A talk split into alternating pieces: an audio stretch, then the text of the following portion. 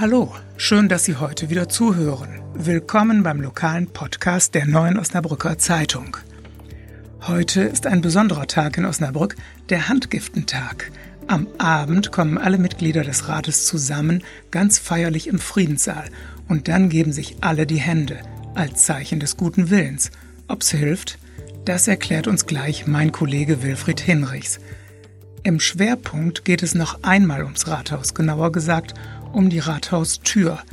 Ein Brandstifter hat im Juli 2019 ein Feuer gemacht und dieses über 500 Jahre alte Meisterstück aus Eichenholz beschädigt.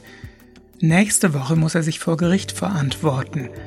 Wie kommt einer auf so eine Idee?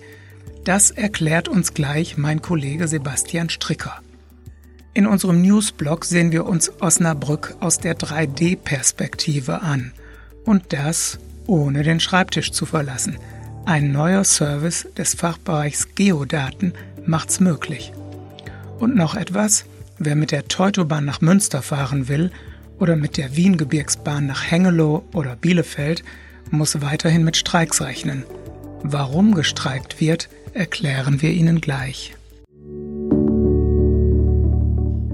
Sie hören immer der Hase nach, den Podcast aus der Lokalredaktion der Neuen Osnabrücker Zeitung, am Dienstag, den 7. Januar, heute mit Rainer Lahmann-Lammert. Seit dem 14. Jahrhundert gibt es in Osnabrück den Handgiftentag. Nach dieser Tradition reichen sich die Mitglieder des Rates zu Beginn des Jahres die Hände. Für einen Augenblick soll nicht das Trennende, sondern das Verbindende im Vordergrund stehen. Aber mal ehrlich, sind solche guten Vorsätze nicht schnell vergessen? Mein Kollege Wilfried Hinrichs war beim Handgiftentag schon oft dabei. Und obwohl es ja schwierig ist, aus einem Ritual eine Nachricht zu destillieren, findet er in jedem Jahr einen neuen Dreh. Wilfried, gehst du eigentlich gerne zum Handgiftentag? Ja, was heißt gerne? Es gehört zu meinem Job.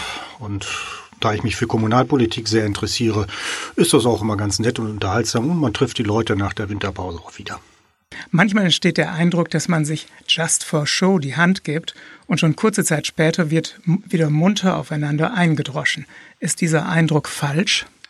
Nein, ich glaube, der ist schon richtig. Ähm, eingedroschen ist vielleicht ein bisschen zu hart gesagt. Also es, es hat Jahre gegeben, da war die Stimmung im Rat schon sehr viel giftiger. Äh, das hat sich so in den letzten zwei Ratsperioden äh, sehr entspannt. Ne? Also man ist unterschiedlicher Meinung, trägt die Meinung auch sehr scharf aus. Aber diese persönlichen Angriffe, ähm, die hat es in den letzten Monaten und auch Jahren nicht mehr gegeben. Also insofern, das Handgeben ist da schon ein Zeichen. Also ich habe schon das Gefühl, dass man miteinander was Gutes erreichen will. Es wird ja nicht nur Händchen gehalten, es werden auch Reden gehalten.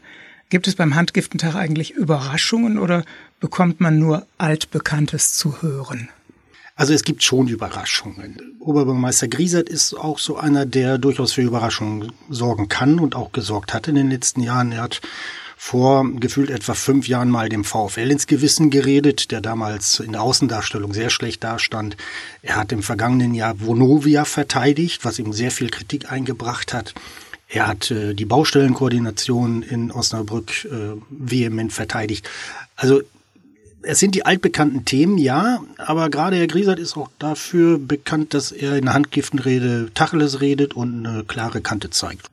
Hast du schon herausgefunden, welche Themen heute Abend angesprochen werden?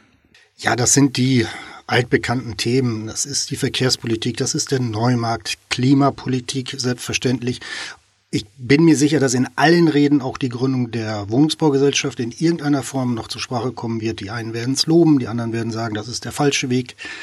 Also das sind die altbekannten Themen, gar keine Frage. Äh, da erwarte ich eigentlich keine großen Überraschungen.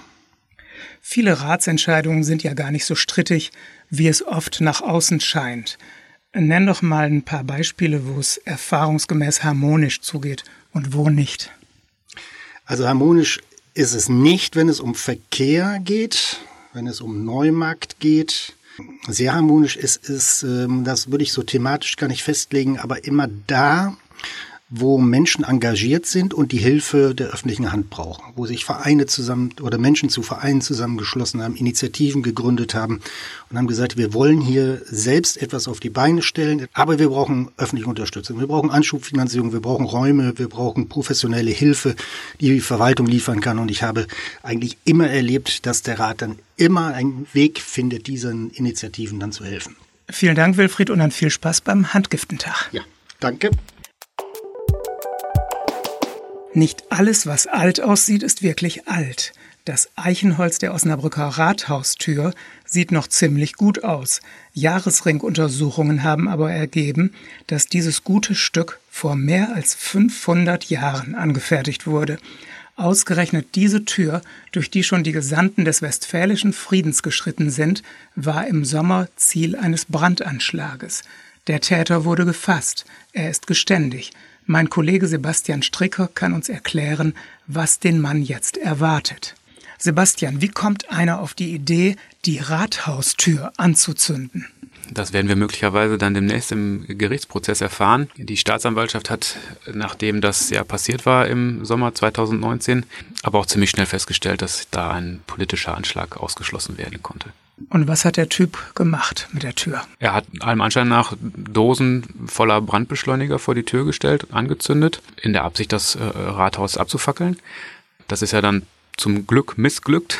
Also es äh, wurde bemerkt in der Nacht und dann konnte rechtzeitig eingegriffen werden. Die Rathaustür hat ein paar Rußspuren abbekommen, konnte aber auch wiederhergestellt werden. Wie wurde der Brandstifter denn ermittelt? Ja, der, äh, das Feuer äh, an der Rathaustür, das, da hat er sich quasi selbst verraten. Der äh, mutmaßliche Brandstifter wurde überführt durch einen genetischen Fingerabdruck auf einer Streichholzschachtel, die er offenbar an einem Tatort hinterlassen hat. Das äh, hat stattgefunden im späten November 2018. Da hat er in der Bramscher Straße an einem Wohngeschäftshaus etwas äh, Brennendes durch einen Briefschlitz geworfen und diese Streichholzschachtel hat er dann am Tatort hinterlassen und da konnte die Spurensicherung hinter DNA Treffer landen. Der Mann war in einer DNA-Datenbank registriert, wurde kurz zuvor mal erkennungsdienstlich behandelt und die Spur führte dann, führte dann zu ihm. Dann hat die Polizei ihn mitgenommen und äh, vernommen und bei dieser polizeilichen Vernehmung im August 2019 war das, hat er dann gestanden,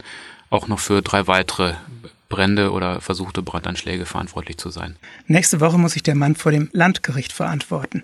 Eine umfangreiche Beweisaufnahme wird es wohl nicht geben. Aber was passiert dann? Ja, eine umfangreiche Beweisaufnahme ist nicht nötig, weil der Mann eben auch alles gesteht. Ähm, der Mann äh, wird vermutlich auch um eine Gefängnisstrafe herumkommen. Das hat den Grund, dass er zum Tatzeit, zu, zu, zu den Tatzeiten ganz offensichtlich schuldunfähig war.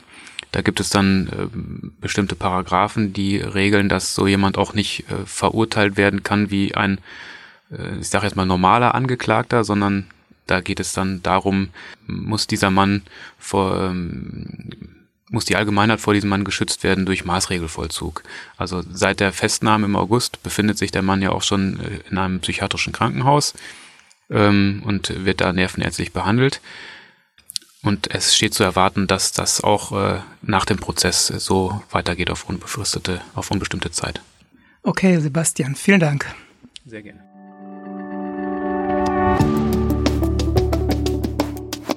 Und jetzt unser Newsblog. Dreidimensionales Osnabrück. Luftaufnahmen sind eine spannende Sache, vor allem wenn sie eine gute Auflösung haben. Die erweiterte Innenstadt von Osnabrück lässt sich ja schon seit einiger Zeit über Google Earth oder Google Maps in 3D bestaunen.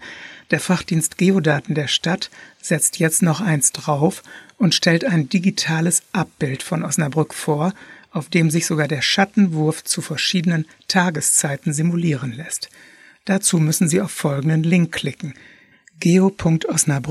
geo.osnabrück.de-osnabrück in 3D das letzte zusammengeschrieben.